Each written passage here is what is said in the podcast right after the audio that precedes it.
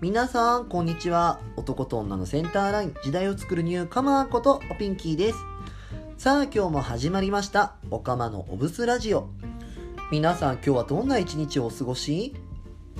最近家にいる時間が多くなってついつい部屋着でいちゃうのよね。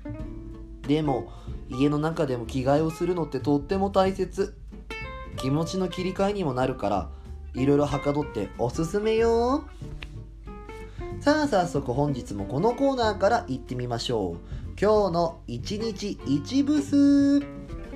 私がしているブス説法の中からこんな状態になっている時は素じゃない状態。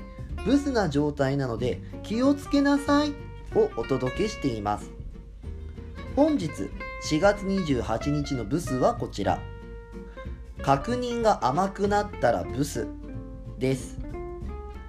確認するのってとっても大切なことだと思うんだけどさついつい確認してるつもりだけどきっとあの人こう思ってるに違いないよねとかきっとこうなるに違いないよねとかって自然に思いがちになっちゃうのよ。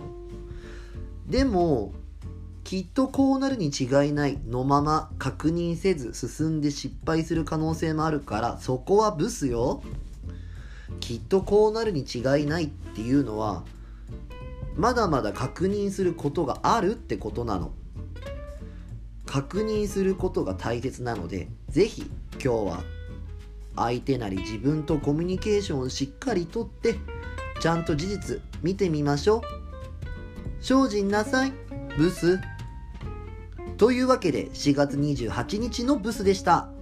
よかったら Twitter と Instagram のフォローお願いします。